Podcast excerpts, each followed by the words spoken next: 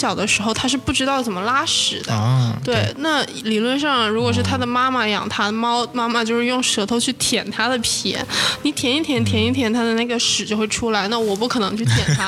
这个讲述的确实有很有画面感。对我已经联想到了人类的一些操作。哎呦我去！这和很多农村男人娶老婆回家的心态是一样的。是的我想娶一个干活，然后每天默默就在那儿啥都别干，给我生个娃就行了。不能否定的是，一个人的焦虑程度，它是一个延续性的。它猫也有可能是一个阿司匹林嘛，它也不可能是一个治愈性的你焦虑的东西。自己撸猫跟那个云养猫的感觉还是不一样的。对自己撸跟别人帮你撸这个 两回事儿，对，别人撸肯定是要花钱的啊，的，看别人撸呢，嗯，看别人撸那就这有点恶心了。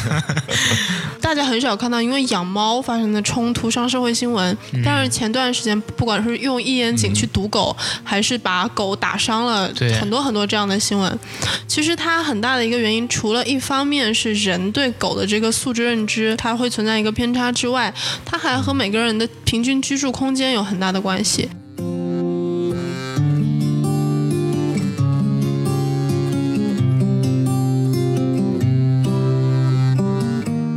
大家好，这里是隔壁电台，我是马乐。我是刀崔，哎，今天是个好日子。嗯 今天我出门的时候呢，我发现就是杭州的桂花开了。嗯，我对杭州最初的印象就是沿街的梧桐跟满城的桂花。对，用一句话来说叫“金秋九月，丹桂飘香 你有点像那个大学的时候领导致辞啊。”。对，那今天我们也是在这个秋高气爽的日子。你也是领导致辞。对，嗯，这次我们换了轮值主播啊，这个马乐来作为我们这一期的主播哈。嗯，今天我们这个组合也挺有意思的。呃，还有一位嘉宾，待会儿他自我介绍一下。对嗯我我先说一下我们今天聊这个话题。嗯嗯，其实大家都可能发现了，就是现在养猫的人越来越多了。哎，没错，哎，我跟刀崔也是曾经养过猫，我是正在养猫。对然后我们今天这位嘉宾呢，也有资深的养猫的这么一个经历。对，我们今天聊一聊啊，听众朋友们也比较感兴趣的这个话题。也可能很多人都已经养过猫了，对然后正在深受其扰。嗯，我们有一些关于就是养猫的有趣的故事分享给大家。对包括养猫背后它体现的是一个怎样的人性需求。对，一个怎样的人文精神呢？跟伦理关系啊？好，我们先欢迎一下我们这期的嘉宾。嗯，Hello，大家好，我是小张。哎，小张这个名字好像似曾相识啊，听上去就是从街上沿边 拉过来的一个人。我今天我今天跟刀崔就是在楼下吃麦当劳的时候，想今天没有嘉宾啊，随随便找了一个。嗯，看到旁边有人带了猫嘛，就就叫了一下，问有没有兴趣一起录节对目。对对对，你们也可以叫我发财，我全名张发财。啊，好，那这个张发财，你你有多久的这个养猫经验呢？嗯，因为我有一年没有来杭州之后就没有养了，所以就、是有五年啊、四年四年，四年就是不间断的这样一个养猫经对，和。它在一起。对，那是在大学的时候养的。对，大学期间那个猫，它是我特别特别小的时候就回来了。我觉得可能很多人养猫的人他都没有这段经历，因为那个猫是我捡回来的，捡回来好像才一个星期大，什么都不会，吃喝拉撒跑屎全都不会。然后所以是我亲手把它给带大的，那个过程就特别的特别艰辛。所以相比于现在很多就是所谓的猫奴啊，就是他们都是花钱去购买一只猫。对，那些买回来基本上都好像一两个月大了吧，就是养起来还挺轻，就是你基本上比较轻松就。享受，跟你把孩子送上大学了的那个感觉差不多。嗯，嗯，那那你的你的猫咪名字叫什么？我猫叫小别，小别。对，别离的别，啊，嗯，对，我我发现就是很多人给猫起名字这个事情也蛮有意思的啊。是。对，你为什么叫小别呢？没没就是就忽然想到的，没没啥，就和叫狗蛋、叫二泉什么的都都一样啊，对。对，你们有有没有听过其他一些比较有趣的名字关于猫咪的？起名字的时候有没有纠结过就叫其他名？是是？还好哎，我我就记得我有个朋友吧，他他他他养的不是猫，他养的是狗，然后他给狗取了一个人名，类似于什么汪淑芬这种名字之类的，但是是一个男性的名字啊，可能是什么李建国，对，然后那个名字就是他前男友的名字，就给狗取名叫前男友的名字。有一定的精神寄托在这个名字上。那可能每天虐猫、虐狗。对，就这类的，嗯，我我现在养的这只猫，我给它起名是叫除夕，啊，就除夕那天生的捡时候，对，回来的很多人都会觉得是除夕那天生的，但其实并不是。其实是元宵是那天。就当时养猫是因为刚换了一个公寓嘛，然后就相当于说要开始新的生活了。当时也是自己一个人住，那养这只猫就相当于重新开始了，就辞旧迎新的这么一个过程。哦所以当时就想，这除夕这个名字还蛮好听的你。那时候是也刚分手吗？没有没有，那个时候单身，那个时候单身，嗯分手有一段时间了。就辞旧迎新是吧？这个猫那你应，该叫爆竹声中一岁除。岁除，嗯，对。嗯然后就是大家养猫的这个经历过程中，有没有什么比较让你们印象深刻的事情？嗯，就你想起你的，现在想起你的猫，你第一件想到的事情是什么？应该就是拿棉签捅他屁眼吧，这样可 这是什么操作？这是因为什么？它犯了事儿吗？还是干嘛？不是，就是因为刚领回来的时候猫特别小，那猫很小的时候它是不知道怎么拉屎的。啊，对，那理论上，如果是它的妈妈养它，猫妈妈就是用舌头去舔它的屁，你舔一舔，舔一舔，它的那个屎就会出来。那我不可能去舔它，这个讲述的确实有很有画面感。对我已经联想到了人类的一些操作，哎呦我去！所以你这一招叫做扩肛是吗？润菊。润菊啊，然后，然后猫的这个舌头呢也比较特殊，它是有倒刺的，所以它其实舔起来可能会相对来说比较痛的。我不知道，我没有，我没有那个过。你没有被猫舔过脸之类的吗？哦，舔脸有脸会疼的，对。是，嗯但是那个时候就是相当于你每天回家就是把它拿起来，拿一个棉签对着它的屁眼这样这样这样这样摩擦，小范围的摩擦，然后那个屎就会冒出来。但是小猫的时候，我们后面铲的屎还不太一样，因为那个时候它不能吃固体的食物，它是喝猫奶。流失吸的，嗯对，就是稀的那种屎，然后你擦涂一涂，涂一涂就差不多好了。都是流心的那种。流心所以，所以你当时养的这只猫也是就没有说什么很高贵的品种，它可能就是一只对田园田园小猫。捡回来，然后从一个星期左右开始养，对，然后还要喂它喝奶，我嗯的天啊，喂它喝奶也也特别痛苦。感觉就像在照顾一个小宝宝一样。对，因为那个猫吧，它它就像小孩一样，它会叫，然后它叫你就很焦虑。我不知道这是不是女性特有的那种激素的调控，就是一听到那种尖的声音，你就会很焦虑，你就必须要起来处理它。因我觉得男生也这样。我没有，之前有做过研究啊我在。地铁上听到小孩叫，我他妈就不行了。不适合养小孩是吧？对，然后就经常半夜定三个闹钟，三点一个，五点一个，然后早上七点一个，全部就是专门起来给他泡奶粉，喂他喝奶。然后我为了减少那个个又要烧水，又要把那个水弄到恒温，然后又要喂它的那个过程，就还专门买了一个那种像坐火车一样的那种大保温缸。哦，的那样一个东西，然后每天给它泡，而且喂它喝奶，它不会作，所以要买一个那种注射器怼到它嘴里面，这样去喂喂它喝。然后，所以从你这样去怼它，到它猫生第一次去主动去舔奶的那个过程是非常奇妙的。对，嗯，到最后我们听下来，这个小张同学对养猫这个确实还挺认真严谨，从小养到大。对对对，其实我我我说一下我的经历啊，我跟小张其实还有点相似。我是在一个月左右把猫给抱回来的，嗯，就是因为我我之前一直觉得，就是如果你要养一只宠物，得从小开始养。对你得从小开始养，它能培养出你自己想要的一个呃习惯或者性格也好。当然，他们自己也有自己的性格嘛。那你可以更加亲密一些，就像对待一个朋友或者说对待儿子一样。我现在是直接觉得我的猫就是我的儿子这这种状态，就是每次回家它也在那儿。嗯，对，你说去培养它的习惯，我想起来，我把刚把那个猫抱回来，因为它才一个星期大，它不会叫嘛。理论上是猫妈妈教它叫，就是发出喵喵喵的声音。然后我也不知道有哪个坑爹同学，他就跟我说，你可以教它叫，但是你不要对它喵，你要喊它妈。这样呢，你的猫以后它就以为叫都是妈的声音，这样你的猫就会喊你妈。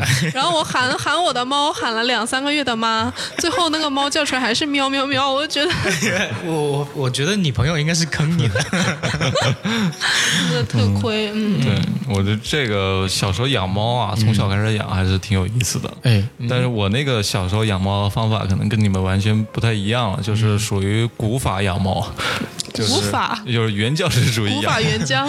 对，就是我们那个小时候因为是在农村嘛，就是接近农村的那种小城市里面，可能呃养猫就没有现现在这样这么精细啊。嗯，就包括给它喂的猫粮啊，那个小时候都是没有的，就是人吃什么它吃什么。啊，今天我们吃鱼了，那它也吃鱼；今天我们吃蔬菜啊，可能就是给它简简单单拌一碗饭，然后里面浇一点肉汤，这样就可以了。所以小时候那个猫基本上就是处于散养的状态。我们也是从小开始养的，就是那好像是我爸一个同事他家养了一只大白猫，然后生了一窝小猫嘛，然后就给我们他的同事一人一只，正好就是每人家都有一个小孩嘛，就相当于你们是 Stark 家族吗？哎，差不多，就是我们不是冰原狼，我们是 田园土猫。嗯然后那猫都是白色的，哎，这个跟那个 Stark 家族还真差不多对。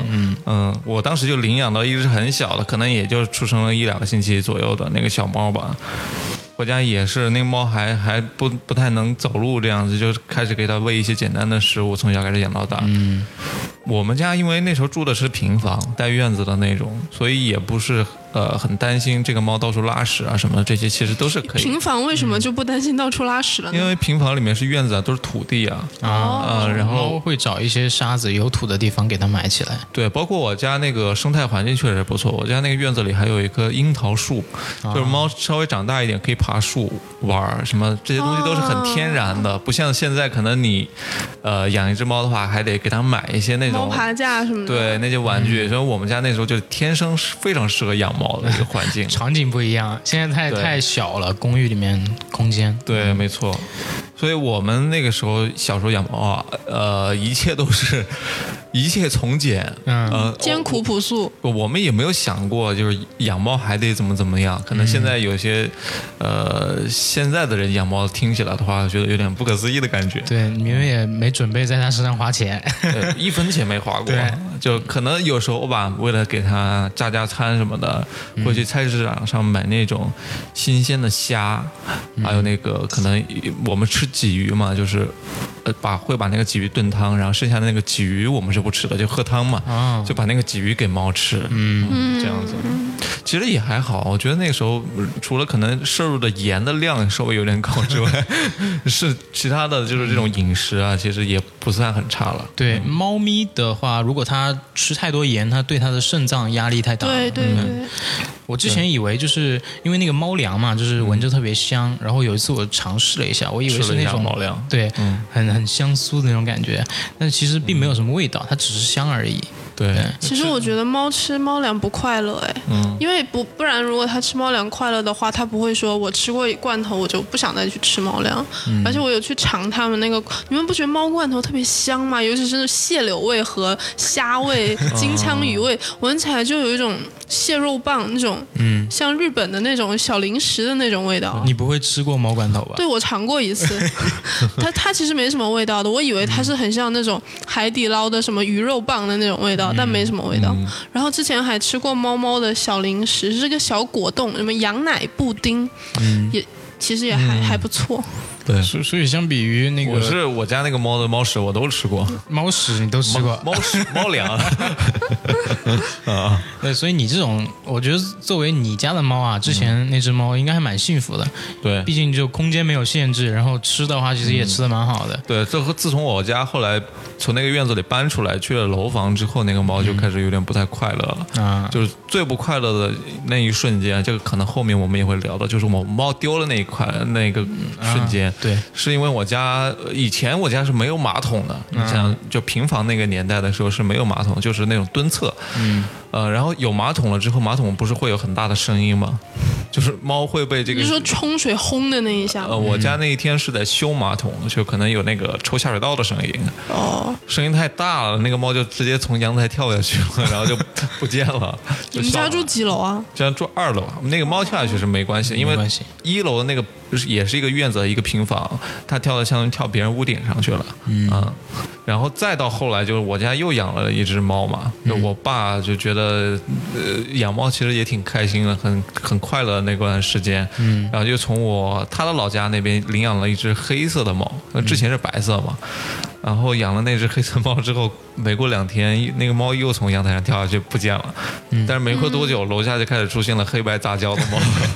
对猫的繁殖能力也是挺强的。对是没错。后来就包括我现在回到家，我就我、嗯那个楼下就是一大群猫，已经从一开始的一两只啊，后面可能有外面的流浪猫进来了嘛。形成了一个家族了。，对，因为我我家是住在学校里面，是整个生态环境都是非常不错的，所以非常适合繁殖，感觉就没人打扰它们。嗯，所以所以你的父母其实对猫这个这个宠物也好啊，这个动物也好，就是其实还蛮喜欢的，对不会说有反对的一个意见。它不像是说那种有有很多中年人，他养猫的话会把因为会把猫当成畜生来对待嘛，就觉得它不是一个宠物，所以可能也没有说一定要养，或者养了之后一定要很呃那种怀抱爱心的去对待它们。嗯，像我爸妈养猫的话，就是我宁可不养，如果养的话，一定还是对对他们负责任这种态度。嗯，就但是也不一定会说整天像我们这样盘猫、撸猫，但他们可能会从别的地方就是嗯吃的东西啊，也不会呃说那种，即使他们因为我爸妈年纪比较大，可能不知道猫粮这种东西，嗯，但是该吃什么，人觉得这个东西很不错的，还是会给他们吃的。嗯，呃从另一个比较朴实的方面表达爱心。对，嗯，我自从开始养猫之后，我就特别关注就是朋友圈里面那些养猫的群体。嗯，我发现就是有很多朋友的父母，他们一旦知道自己的孩子有在养猫了，其实一开始都是会比较反对的，因为他们会担心，就是说可能会猫身上有寄生虫啊，对，然后自己过敏啊之类的一些。抖音上都都这么演呀、就是说你敢把猫拿回来，我就把它从楼上丢下去，然后那个音乐就咔嚓，然后就然后就真香是吧？真香定律对。所以你你大学的那只小叫小别的猫，它现在是在家里养着是吗？对，因为我离开了我原来生活的那个城市，那猫猫不方便。来这么远的地方，所以我就先把它送回家里了。不过我觉得我爸妈和刀崔的爸妈就还蛮不一样的，他们就是刀崔说的那种，就觉得猫和人的区别很大，就是人类和畜类的区别。他们养猫就是处于一种说，呃，我让你活着。呃，你每天有猫粮吃，他们不会有任何主动说我去给这个猫买罐头啊什么的，一般都是我买了寄回家，我说你们每天给它开一罐，嗯、然后给它铲铲屎，基本上就停留在这个阶段了，然后也不会，所以抖音里面演的那种说啊猫妈妈趴在那个地上逗猫这些，在我们家都是不存在的，对。嗯都只是把它当做一个可有可无的生命。对我，我觉得他们对猫的那个状态还挺像他们以前养我的那个状态，就是 你你别死了，你别死了就行，就那种感觉所以。从从小别的身上看到了自己小时候的影子。对对，因为有的时候。比如说那个猫猫，它在那儿睡觉，它在那儿休息。因为我的猫是土猫嘛，就比较有性格，它不喜欢去打扰它。但是我我爸妈有时候闲着没事儿路过，看它在那儿睡得那么香，他们会有个心态，他们说：“哎，我们我们人类这么辛苦，你在那儿睡那么香，哎不行，我要去把你弄醒。”然后他去戳一戳，那个猫就会特别的不开心。对有的时候我在家，我看到了，我就说你你别逗它，它在休息，你要尊重它什么的。然后他们就会用一套特别经典的理论，我觉得应该很多小孩都听过，就是我供他吃，供他喝，我我玩他一下怎么了？我 它就应该给我这样玩啊，那种感觉。就他们可能会觉得呃猫是没有情绪的，它也没有感知的。他们不把它当做一个独立的猫格来对待，对。猫间失格，其实其实我们也会有可能多多少少都会听说过这么一个理论啊。随着我们现在这种就是独居青年越来越多，其实整个身边的养猫的人是越来越多的，会觉得就是说这个这个世界这个星球就是被猫占领的一个星球。对，有一种说法不就是说，其实猫是外星人，这是他们驯化人类的一种方法。对，你们有没有看曲？线救国，他们对，就 先被你们玩一阵子。之前那个《爱死机》，嗯，网飞做的那个短剧，你们看了吗？啊。有一集不就是说到了未来，发现只有猫还活着，是。因为猫进化出了大拇指，可以自己开罐头，他们就觉得没有让人类存活的必要了，就把他们都灭了。嗯那他们也会生产罐头了。有道理哦，有有已经有有生产力了，是吧？对嗯嗯，嗯，然后在朋友圈里面，你们有没有看到过一些就是让你觉得很奇葩的，让你非常想吐槽的一些养有有猫人？有有有一个女的，今天早上又又又发朋友圈了，特烦。就是她她有挺多猫的，我记得她一开始，而且这女的她特别特别表，就是又当又立，你知道吗？就是刚开始我们那个刚开始养猫的时候，我跟他认识比较早，他特别讨厌猫，他说他怕猫，他不能接受猫这个东西，然后还因为猫。猫这个原因跟我们这些养猫的人有一些不愉快的争执，结果不知道从哪一天开始，他忽然就买了一只英短回来养，然后养着养着呢。再过了不到两三个月，他就开始在朋友圈卖他的英短生的猫，然后大概一只卖个两千五左右的样子，然后那个猫生了三四只，他夸一下就卖了一堆钱，然后就在这个事情之后，我就会发现他养的猫越来越多，到现在他已经养了四只猫，每天在朋友圈发那个猫的状态，就让我觉得他他根本就不是爱那个猫，他只是想养更多的猫，生更多的钱，让属于就是这种英短养殖大户。对，我就觉得特特别受不了，因而且他之前还做过一个事儿，是说他买回来一只猫，也是想要就是我觉得当生育机器来处理的，结果因为那个猫它是比较 needy，它比较比较需要人类的陪伴的那种猫，比较闹腾啊，可能你要花费比较多的心思在它身上，那他觉得这不是一个，这和很多农村男人娶老婆回家的心态 是一样的。我想娶一个干活，然后每天默默就在那儿啥都别干，给我生个娃就行了，刚好有点像那个。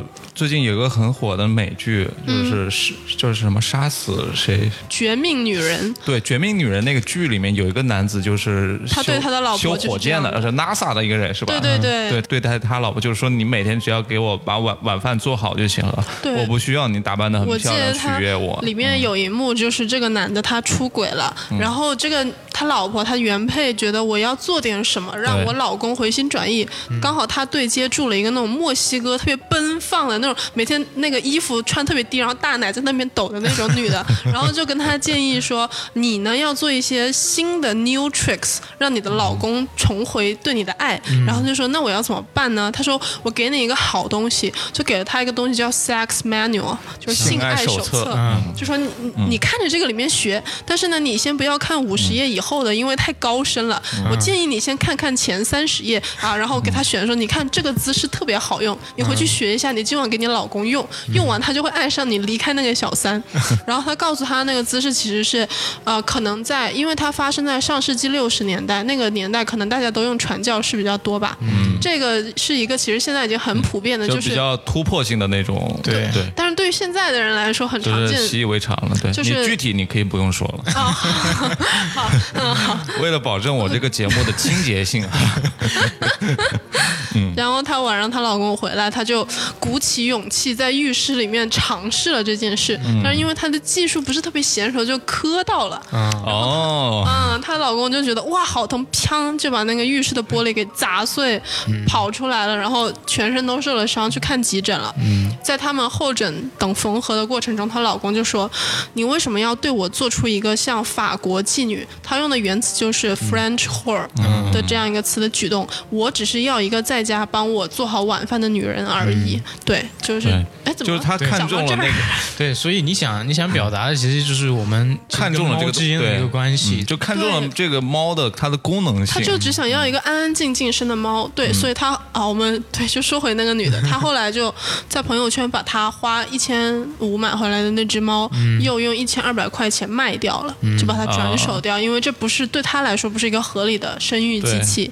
但是与此同时，他还要在朋友圈，因为呃，可能是现代人群画像的关系吧。如果一个女生想把自己塑造成一个还不错、生活比较有品质、精致的白富美的时候，你往往需要一只猫来完善你的这个画像。或者一只泰迪，自拍的自 自拍的一个道具。对，它就是那个猫就变成这样。就是属于这个女人的一个附属品，就和她的一个包包啊、口红啊。但是这个对于很多那种，比如说原教旨主义养猫跟那个。呃，新教旨主义养猫的这些各位朋友们，可能听起来就有点精神上有点受不了，就觉得不能把猫当成是一个这种附属品，或者说它是有独立猫格的这样一个生物，你得去尊重它。对对。不过我觉得这个生物啊，除了猫之外，我觉得在狗身上大家可能会更容易理解啊，就像那种狗肉节的话，大家都觉得这是一个。非常非常不好的一件事情。对，因为它和人类之间建立了情感。对，但是我们吃猪肉的话，你们也不会觉得是这样子。你不和猪建立情感的沟，就是狗对你汪汪，你觉得可爱；猪对你，你觉得你觉得可爱吗？你这声音学的可以。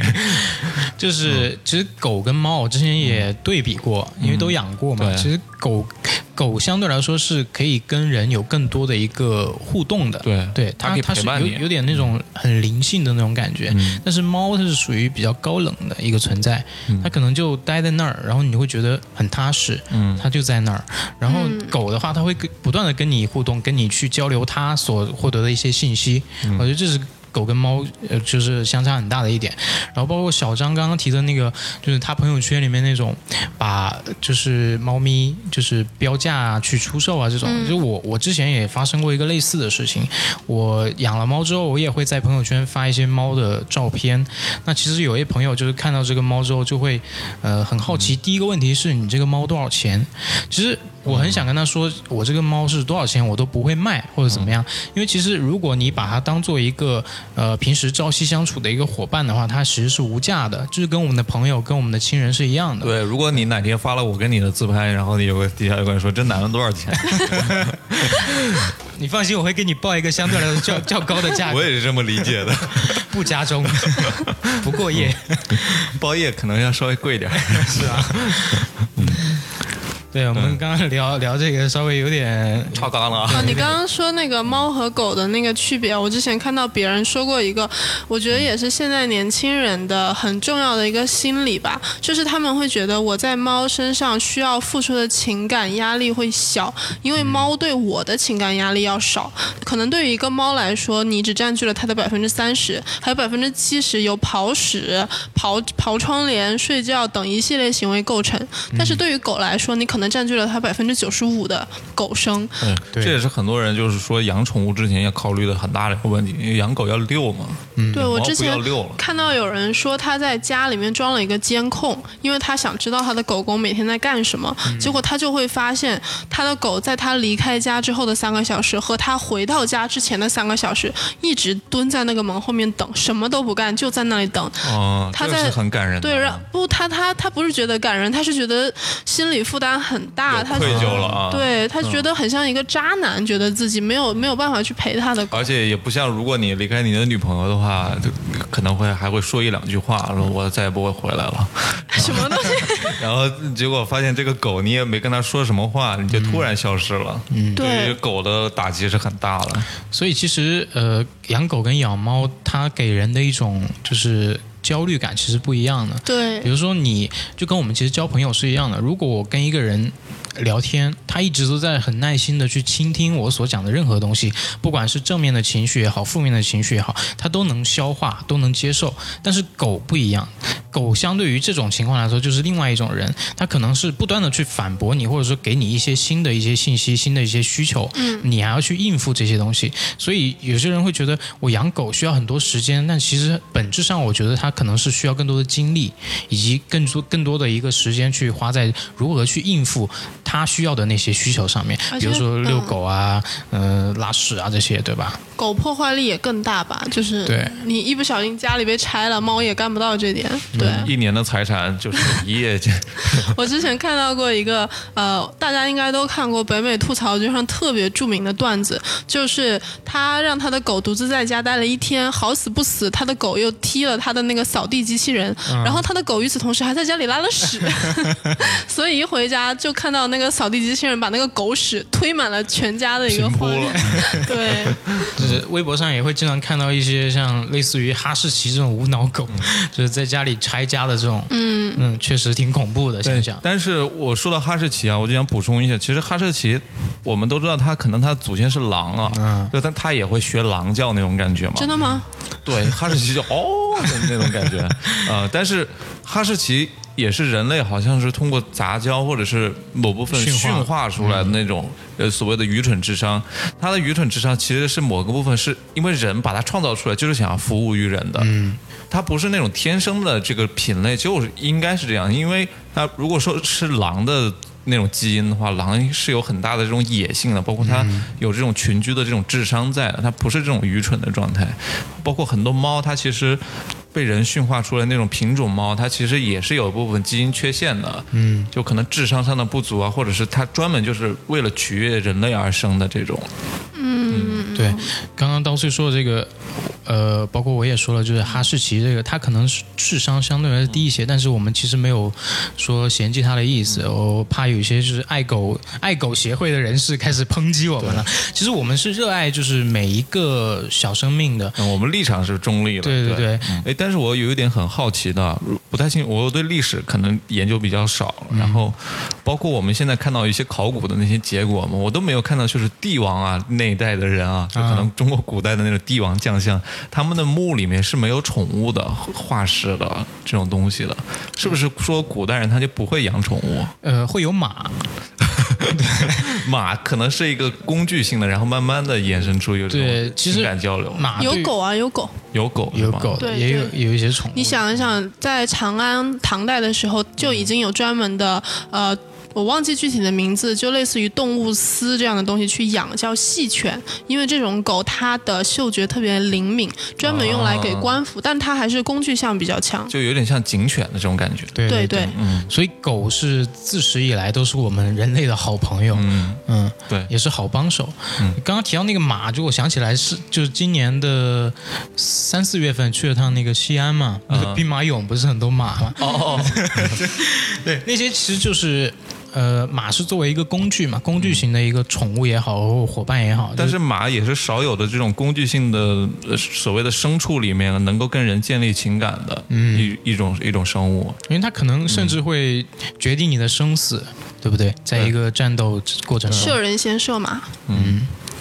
好，我们聊回猫啊，哎，你刚刚说那个猫啊，其实我还有一个很想吐槽的，嗯就是也是我朋友圈的女的。哎，我这 你可以吐槽一下，你这个全都是女的，本是同根生。我我没有啊，我没有仇视女性的意思啊，我其实是为了吐槽她男朋友啊，啊就是男女各吐槽一个打打平手，打平手，嗯性别平等。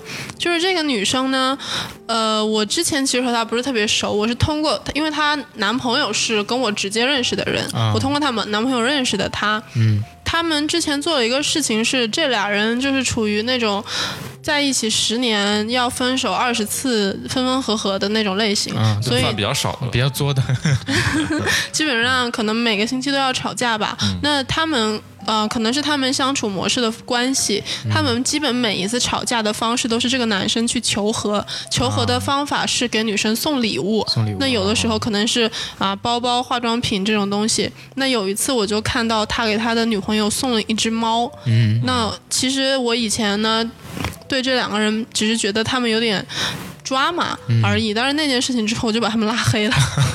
对，因为我特别不能接受，就是把猫当做一个和其他的任何礼物一样没有生命的东西，它是一条命来的。当它是一个不可回头的单向行驶的东西，你。把这个东西交付给对方，他就是相当于有一个就像小孩一样嘛，嗯，对，没有错。不能送一个试管婴儿给他。对呀、呃，其实有送试管婴儿，不知道大家知不知道？好，我我聊回聊到猫岔开这个啊，话题了。那我想问一下，就是这个女生后面有没有就是认真的对待这个这个所谓的礼物这只猫呢？就是其实。他的点是在于说，比如说，如果他女朋友就是一直特别想要一个猫，他的男朋友是出于一种完成他心愿的方法去送，我觉得是很 OK 的，因为他们双方都有一个准备了。有但是共识了，对，对他们其实是没有的，他就是类似于说啊，猫猫这么可爱，送你一个，你一定就消气了。和你看这个口红这么死亡芭比粉，你拿了一个一定会开心是一个道理。对，所以，呃，后面我我没有去关注他具体怎么养那只猫，因为我之前有看他养过，不管是老鼠还是兔子还是什么之类的，他们的结局都并不好，所以我并不认为他有这样的责任心去照顾这只猫。就是说，其实他根本就是没有说一个足够的能力或者精力去把这个宠物给对，而且很重要的一个问题是他女朋友是一个在校大学生，嗯他没有独自居住的空间，他住的是宿舍四人间的。嗯，我我觉得这样的环境非常难以对。而且他送他是是一只品种猫，这种猫会嗯。更娇气。我不觉得他能够给这个猫提供它需要的环境。对，有点像就是古代就是西洋人给皇上进贡东西一样，今年给你进贡一点宝石什么的，今年给你进贡几只猫。嗯嗯所以这个这个地方让让我们非常不爽的一个点，就是他可能看中的是这个猫背后的一个价值，它代表的是一个比如说四五千块钱、上万块钱的这这么一个价值。就把它猫给物品化了嘛，对大概是这样。没有把它当做一条物化，对对。哎，不过这个也牵涉到另外一个问题啊，就是我们在外人的呃这个角度上来评判别人的这个呃宠物的这样一个一件事情，其实有很多嘛。就像刚刚马乐其实也说到，你发了一条你的猫的照片。然后有很多人来问你这个猫多少钱嘛？对还有的一些状况就是，呃我遇到的可能就比较搞笑一点，嗯别人家养了一只我觉得可能不是很好看的猫，然后一直抓着我说：“你觉得我这个猫好看吗？可爱吗这个就像现在我们这个到了这个年纪了，啊有很多就是包括发小，他们可能很早就开始生小孩了，啊那他们会发一些小孩的照片，你说你评价是什么呢？可爱还是什么呢？其实并不可爱，对不对？？”但是我们又得说做自己，对，我之前类似的情况是我有同事他们会把宝宝带到公司来，理论上一般这种一带过来，很多人就会特别喜欢逗小孩，就会围上去对。然后那你你你总不能大家都去看了你不去看吧？你就站在旁边，然后大家说啊好可爱啊好可爱啊什么的。这个时候那个宝宝忽然抓住你的手，那你就要互动了。可是你觉得那个宝宝不可爱，那你怎么办？然后我一般就说啊宝宝长得长得好快啊，长得好大，真结实什么之类的。嗯。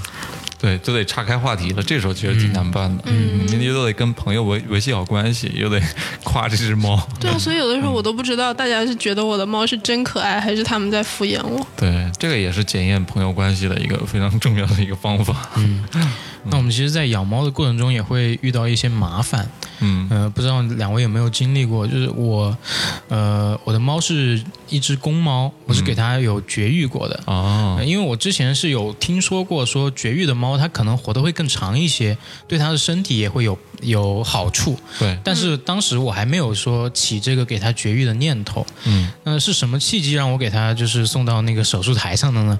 因为有有一天我发现，也是一个春天啊，嗯，我就发现它在我的被子上尿尿了。然后后面我就去查，我说：“诶，猫为什么会乱尿尿呢？它不是很爱干净的一种、嗯一种动物吗？”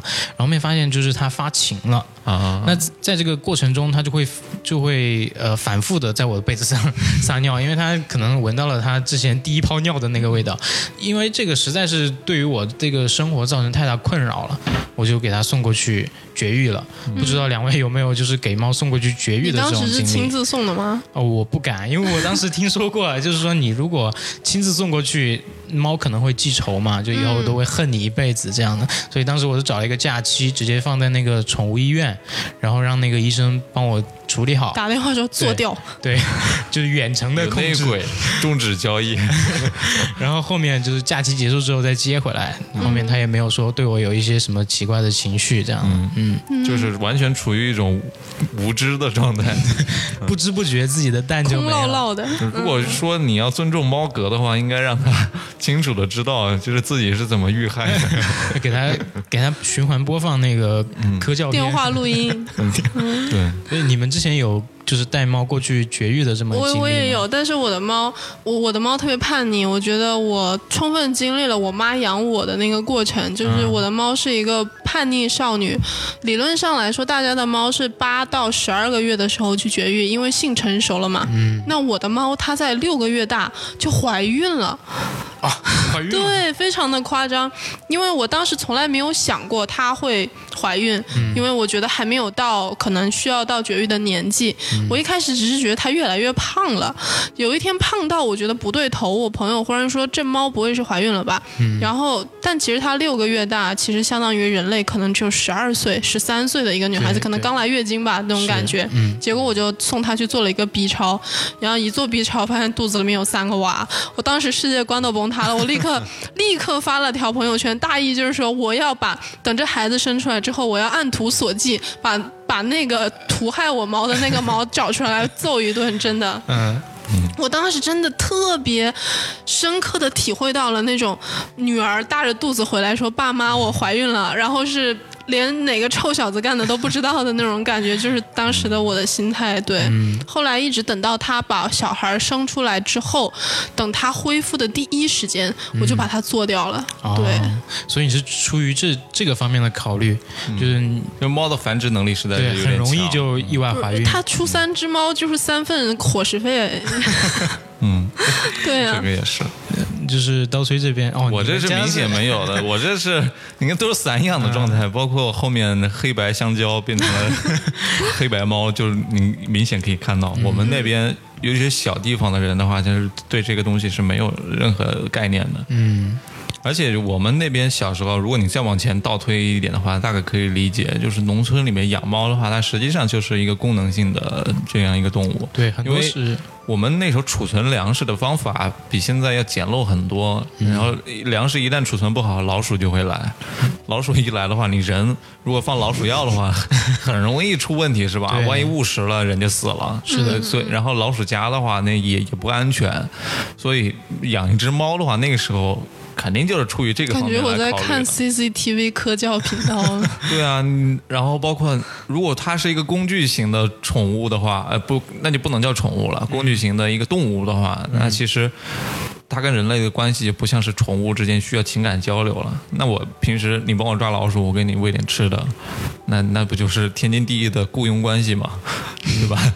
嗯，一个月给我消灭二十只老鼠，我给你 KPI 一万一万只小鱼干 我。给你奖励一个鱼罐头。对、对，就是这样的。呃，现在的话，这种相处方式，其实可能像我爸妈那一代的人就很难去适应得了了。这个也是就是可能文化之间的冲突吧。嗯，那我们这种就是小空间里面养猫，嗯这种现在这种场景下啊，就情况完全不一样了。嗯比如你可能会遭遇就是猫咪跑丢啊这种情况。对，对我有一次就是因为住在单身公寓里面，嗯这猫可能就是比较聪明嘛，它每天看到我开门出去这个状态，它学会了把那个门把手往下拉，它自己就可以跑出去了。哦，所以后面我就还买儿童锁啊之类的去 去给它锁住。嗯，有一次它就回家发现，哎呦，我的门为什么开着的？嗯然后进去发现这个猫不见了，因为我们住的那个那栋楼有个七八层吧，嗯当时就在想，哦。晚上找不回来了，因为猫咪出去之后，可能就跟着哪个臭小子就跑了，或者说哪个你的猫不是小子吗？为什么会和臭小子跑？跟着哪个哪个渣女就跑了，对，就反正找不回来了。当时这样想，然后但是还是去花时间找，后面发现它是躲在八楼的那个楼梯间的角落里面，吓得瑟瑟发抖。就是在这在那一刻，我就发现，其实我对它还是很有感情的。我不希望就是突然这么一个生命就消失在我的生活中。嗯，呃，也不知道你们有没有说猫走丢的经历？我的猫，对叛逆少女嘛，所以它丢过一次，丢了长达大概一个星期吧。我也不知道它哪个星期是怎么过的，因为我住的地方在公园的隔壁。那你想象一下，那公园里面有多少野猫，多少臭小子？它那时候还绝育了，那那什么，那就相当于你自带安全套，对你出去想怎么玩乐就怎么玩乐。我我我感觉旁边的那个公园就是个银窝的那种感觉，他们天上猫间，对啊，他就每天就我我后来他回来，我推测他是去干这个，啊。但是一开始我真的以为他丢了。我那个猫也是特别聪明，而且当时我住一楼嘛，嗯，我也不知道是怎么开的门，它就跑了。我当时每天都在找它，我还在我们整个校园里面贴那个寻猫启事，也都没找回来。后来有一天早上，我中途没带教材回宿舍拿的时候。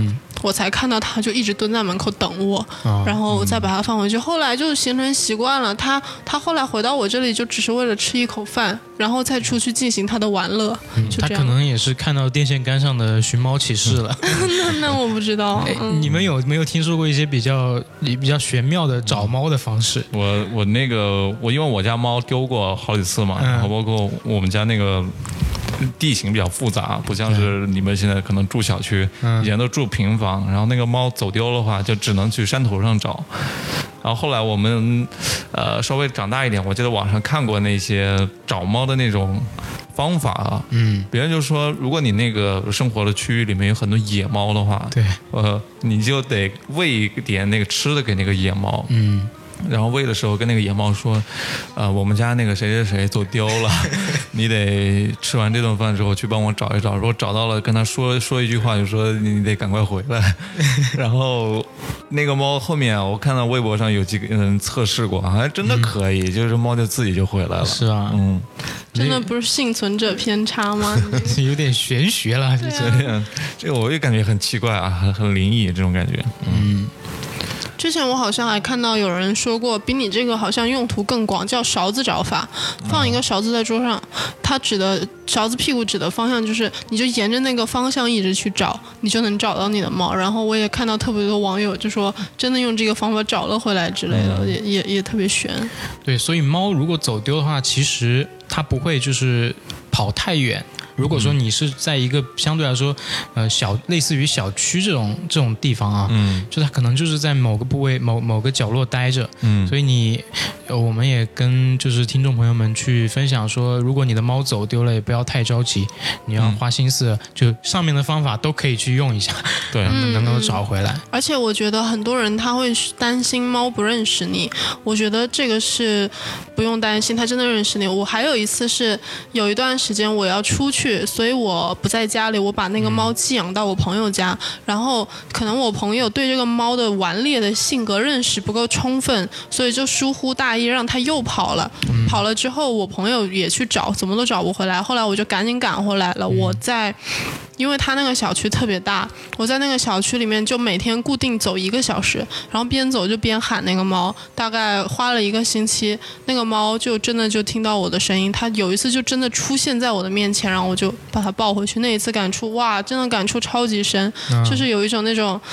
呃，就是相当于你是一个驯兽员，你养了一只狮子，然后你把这个狮子这个放归山林了。后来十年之后，你和那个狮子重建那种纪录片的那种感觉，对，你你让我想起了一个，就是我我的猫，就是除夕它小的时候，大概不到一岁的时候发生了一件事情，因为我当时是合租的一个房间，然后室友的话，他呃领了一只小蓝猫回来，嗯，然后他们俩就在那玩嘛。我的是一只橘猫，那橘猫跟蓝猫其实不太一样的一点就是蓝猫它可能是偏那种宠物猫、玩具猫的一种一种状态，嗯然后橘猫相对来说野一些，嗯所以它们其实还是会有一些冲突的。嗯然后我看就是蓝猫处于弱势嘛，我就给它给抱起来安抚一下。然后我的橘猫不见了，然后我就去房间去看它，发现它趴在我房间的阳台上流眼泪，真的有真的流眼泪。我当时我就。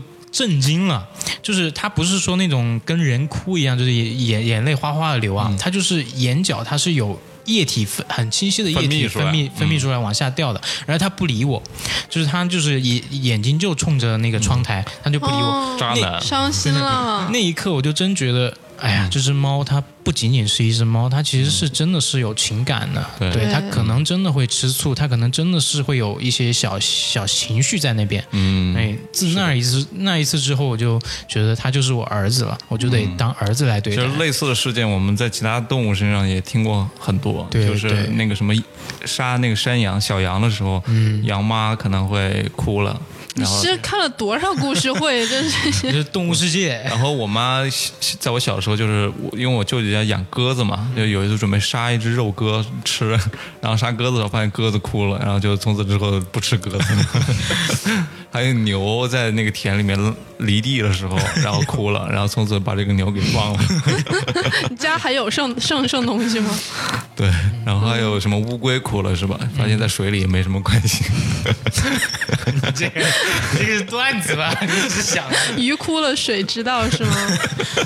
对，所以其实我一直也在思考一个问题啊，就是宠物在我们生活中，它占据的是一个什么样的角色，一个什么样的地位？嗯嗯。其实这个和经济发展阶段，我觉得是有关系的吧。随着我们我国的国家力量越来越强势，对，然后人民这个物质文化的需求逐渐增咱长，们农民们也都富起来了。那为了庆祝我们今年建国七十周没年，有错，哎，大家就都养宠物。没想到吧，一期宠物节目，扯远了啊！因为上半场刚刚也是小张同学分享了，就就是关于呃他养的猫，对，嗯，嗯，从他的身上看到了自己小的时候。嗯，其实我觉得这是一个很微妙的一个关系。精神变化，对我们现在人可能生活节奏比较快，工作压力很大。你在家里面如果有一只猫的话，其实我觉得能很有效的缓解你工作上的压力。就你可能在撸猫的一个过程中，嗯，平时工作里面积累的一些负面情绪，慢慢的就消化了。对这个最近确实有有有学者做这方面的研究，是国外的。嗯因为之前呃一直有人试图去用治疗动物来处理人的情感，它不仅仅是撸猫啦，就是像很多比如说孤独症呃、这些的患者的话，有学者会去尝试有没有这样的方法。对，然后其实现代人也就是压精神压力越来越大嘛，其实我觉得这个是双向的。呃，一方面可能真的是因为精神压力变大了吧，另一方面我觉得是越来越多人关注到这个方面，这就和为什么大家都说现在好像人越来越容易得癌症，我不知道大家有没有这个感觉，但这个其实也是和我们的检测手段有关系的，越来越多的抑癌基因、原癌基因能够被把它的突变检测出来，能够发现，可能以前这个人真的就是莫名其妙走着走着就死了，现在你去检测会发现，哦，他可能得了一个恶性的肺小细胞瘤，这个时候你会觉得说，啊，这是他的一个癌症的问题。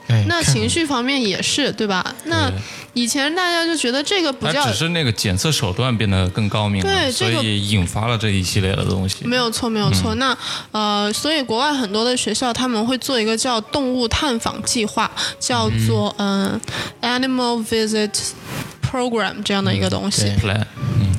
嗯，好的，好的。项目也可以，项目哦也可以。这样的，就是说他们会在学校里面养一些猫和狗，让啊、呃学生们去定期的和他们交流，缓解他们可能考试啊什么的一方面的压力。那有一些人他们就注意到了这个问题，他们想说，想看这样一个计划和减缓压力之间有没有相关性，对，所以做了一个长期随访的研究，大概有没记错的话是几百名大学生吧。嗯，他们被分成三组，一组是有动物摸组，一组是看别人摸组。然后另一组是，呃，没有看别人摸，但是有小动物的可爱照片，然后脑补我在摸组，就和我们云吸猫的操作是一样的。嗯，最后一组就是对照组，什么都没有。对，那他们会每个组和小动物去相处十分钟的时间，之后呢，我们会，呃，在实验之前啊，有一个叫做贝克抑郁自评量表的一个东西，啊，测出来会发现大基本上所有人都有轻度焦虑，就像我们现在这个社会上所有人一样，都觉得自己很抑郁、很焦虑。那么还有大概百分之十的人，他们是重度的焦虑和抑郁。嗯，结果发现，呃，完事之后再去测一次，会发现他们焦虑程度有减轻，因为他们会去测一个叫皮质醇的东西，这个和人的精神压力是有浮动是有一定的关联性的，会发现它这个水平明显降低了。而且皮质醇它是我们的一个下丘脑调节轴里面的一个东西，它会有一个日夜节律的东西的波动。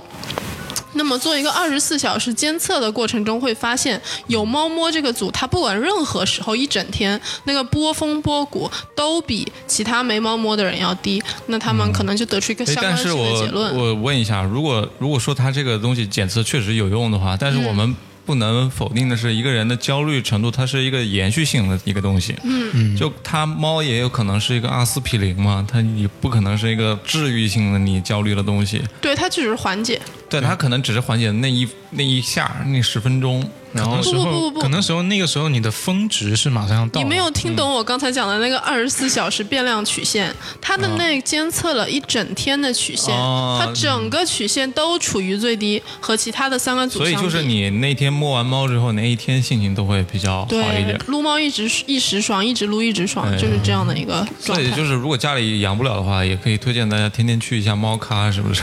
可是我觉得猫咖，我觉得那里的猫特别不快乐。嗯，哎我反，正、这个这个说到了是啊，对，就是我们我们有会去看到一些一些商店，他们营销手段嘛，算是、嗯。就是会养一些猫，而且都是相对来说高贵的猫高贵品种的猫，对，然后养在那儿，关在玻璃窗里面，一个个就奄奄一息的，然后供顾客去把玩啊，这样的，其实他们对于他们来说，站在他们的立场上，还是挺可怜的。对，而且有的时候我看那个店都关门了，就店主已经不在了，那些猫还在那个柜子里面待着，就是就一个透明的玻璃就躺在那儿，然后旁边一个碗什么的。我我觉得他们甚至还不如那种被迫出来接客的猫快乐，因为那些猫可能还可以走一走，他们就永远只能被关在那里，我觉得特别的可怜。嗯对，像是一种虐待的行为。对我真的觉得可能会上升到虐待。呃，大家大家也可能也注意到了，我们今天这个小张同学这个嘉宾非常的有知识底蕴啊，对，就是刚刚这个我们刚刚讲这个猫能缓解焦虑，这个其实真的是有做过相相应的一个研究。对，对，我们也对，但是是它有局限性的。我要说一下，这个它相关性不代表因果关系对，。不绝对，嗯。对嗯对，但是这个也是给我们我台提供了非常多的这种是吧？以往没有的这种数据支持哈。嗯嗯。然后我是亲身经历啊，养猫确实是能够缓解一定的焦虑，但它不是说呃猫给你的一些什么可爱的这种感觉，然后立马能够刺激你的这个什么刚刚那个皮质醇是吧？就是这种分泌哈。嗯。但是是是这样的，就是你在撸猫的那个环环境当中，你不会去想工作其他事情，就相当于是一个比较专心的在做一个比较愉快的一个一个事情了。对，因为其其实你你整天的注意力也是有限的嘛，对。你在这个时间段你就没把注意力放在你焦虑的事情上，嗯。你放在这种相对来说比较轻松的行为上面。就包括像我们现在回来，有时候不不撸猫的话，你去看看那种撸管，呃，撸管也是一种，就管这个生物啊，它其实也是能够刺激你这个皮质醇，对吧？所以有，然后包括我们看一些无脑的这种电影啊，其实它就是让你这个短时间内去放空想很多事情，放空了。对，我觉得这个也是可能也是有有这样的功效吧。只不过猫还给你一些比较可爱的这种刺激啊，我觉得其实相当于是让你不同的脑区去活动，有一个休息的时间。对。我觉得不会存在呃。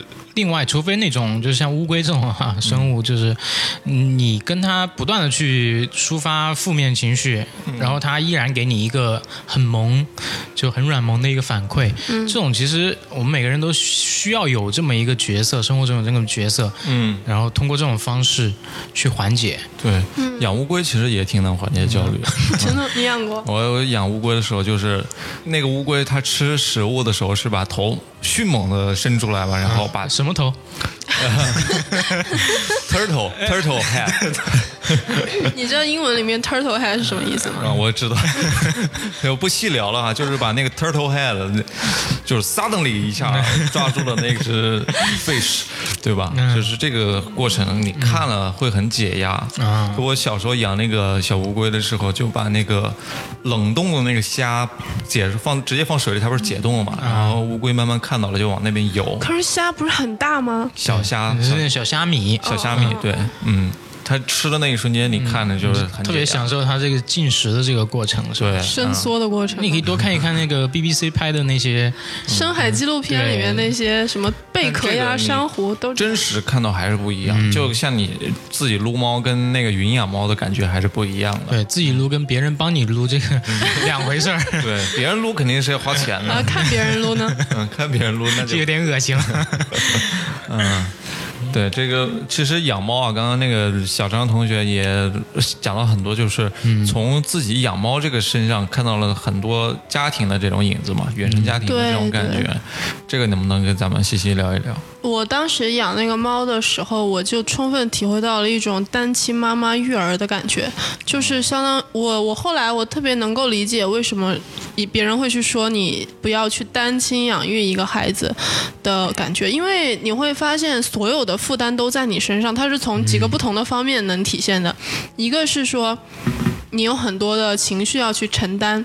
然后你可能想要去和别人做一个沟通的时候，别人看到的你的猫都是可爱的，就永远就是别人家的猫最可爱吗？他们会说不会啊，嗯，你的猫猫很可爱啊，怎么会有这种感觉呢？啊，你怎么可以对你的猫猫发脾气呢？这样的一个状态，这个时候不仅没有缓解你的焦虑，你反而会更觉得很生气。这个可以怎么类比呢？就和老母亲养儿子教儿子写作业，然后这个儿子这个这个字写了十遍也学不会，然后就疯了，就跟自己老公说：“你儿子你来管一下。”嗯然后她老公过来说叫叫了几遍，说不会啊，你看你看你看儿子这样不是挺好的吗？那她妈妈整个就是炸了，这就是所谓的云配偶带来的焦虑，我觉得完全就是一样的，而且。嗯还会有一种感觉，是因为那个猫它，我养它的时候它特别小，所以呢，你需要花很多的时间去处理它为什么会突然哭，就是跟小孩是一样的。那个猫它干什么事情，它就一直喵喵喵喵喵，而且它那个声音会激起你不知道是激素的升高还是什么东西，你会焦虑，你就很想立刻把这个东西给安定下来。嗯，血那在压高了，那就是对对对，心血管健康就不是特别好的那种感觉。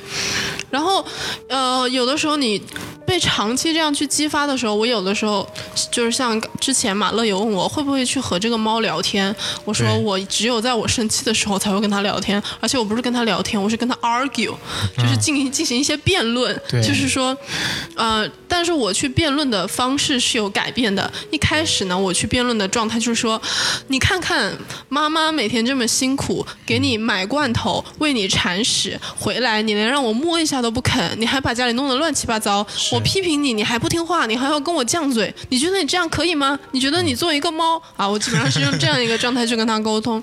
后来，然后他他也会很生气，他基本上就是躲在角落，然后那个耳朵变成飞机耳，啊然后对我发出这种 那种声音。很生气的一个状态。他他嘿，然后我就说你还嘿，你还嘿，你还好意思跟我嘿，呃，就是这样一个心态。就我发现了是两个不讲理的人在那吵架。后来我我我后来有一次骂着骂着。我就觉得我这好像我小的时候我妈骂我，嗯，就是我不不知道我做错了什么，我我就觉得我我觉得我只是打翻了一杯水，我妈觉得我毁了她的人生，嗯，就是这样一个状态来批评我。后来我我会去矫正自己这样的一个心态吧，嗯，想要说让自己就事论事，比如说他把屎拉到了外面，我以前会先去把他大，就是又跟他吵一通，然后内心会想，哎天哪，我怎么养了一个这么麻烦的猫啊？没有人能理解我，大家还说我的猫可爱，想很多有的没的事情。后来我就直接把那个猫抓过来，然后用他的手捧着那坨屎放回那个里面猫砂里面，然后强抓着它把那个屎刨起来，就是我就去很享受那个。把教育它抓去过程买屎，它发出哀嚎的那个状态，很好的 治愈了我的心。对，这样的一个感觉，我觉得可能是更好一点吧。对，其实你说的我也有类似的感受，就有时候你回家，你发现就是家里什么东西又移位了，对或者什么东西倒了，一定是他弄的。那这个时候你是去批评他呢，还是怎么样呢？一开始肯定会很生气，你可能哎呀拖着疲惫的身子刚回到家，你怎么这么不听话？我每天帮你铲屎，但是你后面一想，他一个人在那待着，没有什么事情干，他只能通过这些去取乐。那你其实会有一个换位思考的这么一个转变，就跟我们平时跟人相处一样，你可能是没有办法到设身处地的到他那个情境中去做他同样的事情，但是你如果换位思考，你想象一下，那你就很能理解他的那种状态了。对，而且后来我会变得能够去尊重他，我会把它当成一个有自己想法的猫来处理。因为其实在我真正开始养这只猫之前，我没有接触过其他的猫，我的猫都是在网上云吸的，所以在我心里面，什人会在什么样的情况下把这个猫的状态抛上网？肯定是你跟它发生互动的时候嘛，对你觉得它特别可爱、特别温顺的时候，你不会挑它把你家里面踹的稀烂的时候，你去发这样一个状态。那那个时候，在我心里，猫的定位就就是拿来给我解压的呀，就是我我想摸了它就得过来给我摸，它就得可可爱爱的在那边。所以一开始我没有办法接受一个猫，它会去反抗我，它会。有自己的情绪，他会来挠我，他会揍我一下，然后跑掉。这一系列事情我都不能接受，我完全忽略了这个猫它有自己的想法和需求。那但是后来到后面的时候，而且你知道我一开始特别幼稚，我真的会跟他，我就从网上找一些猫的图，我说啊你看看别人家的猫，对。你再看看你，你看人家的猫每天吃什么猫粮，你看我每天给你开什么猫粮，对，就是我就觉得哇，这不就是小时候我妈的那种感觉？看别人家的孩子考多少分，对，我 太听起可怕了。来特别像是一个封建社会转向民主社会的一个共进程。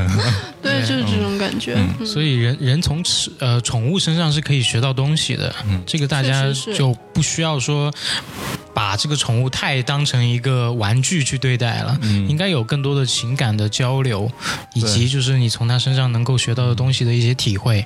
对，我觉得这个是不是也反映出了现代人的一些焦虑啊？就好像连养养宠物，你都必须得从它身上学点东西。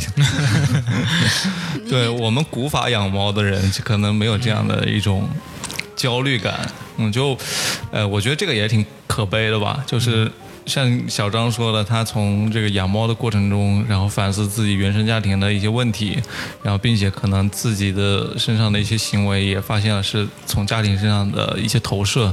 嗯嗯，但从这个角度来看的话，其实养猫养小宠物其实也是现代年轻人跟原生家庭之间的，就是矛盾生活的一个缓冲地带。嗯，就你可以不用直接跟家庭直接交流，然后从呃自己养宠物这个事情身上发现了一些问题，然后自己去单方面的解决一些问题。对。对，我倒不觉得就是它会是一个新增的焦虑啊，嗯。它只是说我们现在坐着去把这个事情再分析一遍了之后，我们会发现它其实可以通过另外一种角度去看待这个问题，就是我们下一次呃跟宠物相处的时候，可能。轻松的就会更轻松一些，而不是说我会因为一些小事情就发脾气这样。嗯，对，对，而且很多时候你去改进你和这个猫相处的方式，你不是让你的猫更好受，你是让你自己更好受。嗯比如说，我会，而且猫它是有感知语气的能力的。比如说你回来发现，比如他又把杯子踹倒了，你其实有两种语气可以去跟他说，比如你怎么又把杯子踹倒了？那这个猫它一听飞机耳就立起来了，你们两个之间的关系立刻就紧张了，那基本上难免一场恶战。嗯对，但是如果你回来你就。你把它把这样，比如说抱到杯子前面，你又很平静的，你就说你今天又把杯子踹倒了，我希望你不要再这样做了之类的感觉。就是你去这样说的时候，你不仅是在跟他说，你也是在跟你自己说。你是的是的你能让你平静下来，你你会避免自己因为这一个杯子感觉一系列的是说宕机。，It's not a big deal。对 对，对，就是这种，我觉得是现在我们必须要学会跟自己相处的一种方法吧。就我，我现在是一个，发现自己是一个特别容易易怒的一个人，嗯，就很多小事情就会刺激到你那个神经了，脆弱的神经了。很容易拉黑别人。嗯比如说在那个地铁上，然后因为挤地铁的时候，别人碰到了一下你，就觉得我操，就有点想要动了杀戒了那种感觉。嗯然后，然后如果养猫的话，我觉得某些层面上，你通过跟它对话，其实是当时那个对话的嗯情景里面，你可能没有意识到，原来你在解决你自己的问题。嗯但是你可能过了一段时间之后，发现自己没有这样的习惯了，然后原来发现，哎，养养猫其实是有这样的作用的。对，特别是我们男性，其实不是特别善于去宣泄自己的情绪。嗯，那在这个过程中，你其实是一个抒发情绪的一个过程。就猫是一个陌生的聆听者。对对对，它也不会给你一些反馈，很激烈的反馈，它可能就默默承受了。但是在猫的世界里，可能觉得你这个是，你这是沙雕，这哪来的沙雕？对啊。我发现，就是作为一个缓冲地带养猫的时候，有些我从杭州回到老家，我老家就是一个相对比较小的城市嘛，嗯，就那边的年轻人一旦过年的时候回到家，有些有些人会把自己的小宠物带回来，尤其是狗啊，每天都要遛嘛，其实他就趁这个环节避免跟家里直接交锋。对，我说我爸我要出去遛狗了，然后就就直接离开了嘛。嗯，就尤其是晚上的时候，你必须跟家里得一起吃饭，一起看电视什么的。就有时候年轻人会觉得很烦、很无聊嘛。嗯，所以通过这种方式，减轻了跟家里的这种直接交锋，减少了很多矛盾关系。某种意义上，猫也是一个嗯，挡箭牌、背锅侠。对，是，嗯，那我们今天也聊了挺多的，就关于这个猫的一些故事，以及它背后的一些本质上的人性的需求。那其实我们也知道了，就是说，呃，撸猫确实是可以缓解人的焦虑的，嗯但是也不是说绝对的啊。这个大家也可以去关注一些类似的就是科普的知识。那我们这一期也是想跟大家分享的，就是说，呃，宠物它一定是人类的好朋友，而不是说它是一个工具。所以其实我们要摆正对他们的一个态度，我觉得应该是以对待生命、对待一个生命的一个方式去对待他们。所以大家一定要分清 animal 跟 pet 这两个词之 今天是英语。课堂是吗？对，某种意义上说，它也是你自己心里面另一个自己的一个嗯，一个形式的存在，对吧？对嗯，你可能是跟自己在对话，而不是说跟一个宠宠物在对话。对，其实我真的觉得这是一个人类文明往前的一个必经的环节。这其实我们只是在走其他国家之前没走过的路。就像之前为什么说关于养狗，呃，大家很少看到因为养猫发生的冲突上社会新闻。但是前段时间，不管是用一眼井去毒狗，还是把狗打伤了，对很多很多这样的新闻。其实它很大的一个原因，除了一方面是人对狗的这个素质认知。它会存在一个偏差之外，它还和每个人的平均居住空间有很大的关系。嗯，大家对狗的需求已经上来了，但是呢，每个人能够享有的平均居住空间还是那么多。这个时候，相当于狗又把它占有了空间划了百分之五十。这个时候，人的那个相对安全距离变小了，这个时候会更容易产生一个冲突。那其实。往后面的话，我们其实是无可避免要去重新考虑人的空间分配这样一个结果。嗯，嗯，对，对，这就是从社会学的角度来看待。嗯，嗯，希望就大家也都给小动物一些空间吧，对，让他们也健康的成长。对，对。跟养孩子差不多，其实，嗯，好，那这那期对，对也差不多了哈，到点儿了。嗯，那也非常感谢这个市民张小姐给了我们很多的这个，无论是从科普还是她个人的一些养猫经历、啊，经历对，对，都很有意思。我觉得我们的听众里面肯定也有一些养小宠物的人，嗯，如果有这样的经历啊，包括一些吐槽啊，其实都可以在我们的这个微信群，包括我们的这个评论区里面跟我们分享分享。对，嗯，我们一定会夸你的宠物可爱的。对，像我们隔壁电台，我们的吉祥物就是一只鸽子啊。对，嗯，对，鸽子也会流泪。流泪的大哥。那其实如果大家想进入我们的微信群的话，直接在微信搜索“隔壁 FM” 全拼，就能加入我们的隔壁粉丝群。对，包括如果大家有一些呃关于我们这期节目的一些建议或者是一些疑问的话，养宠物的，嗯可以留言留完言。好，下一期呢，我们可以抽出一些时间来啊，读一读这些留言，对，呃，跟大家这个答疑解惑一下哈。对，那这期我们就到此为止哈。我是刀崔，我是马乐，我是小张，大家拜拜。拜拜拜拜。可是你的暮色苍茫，我们搁浅在白银斑点。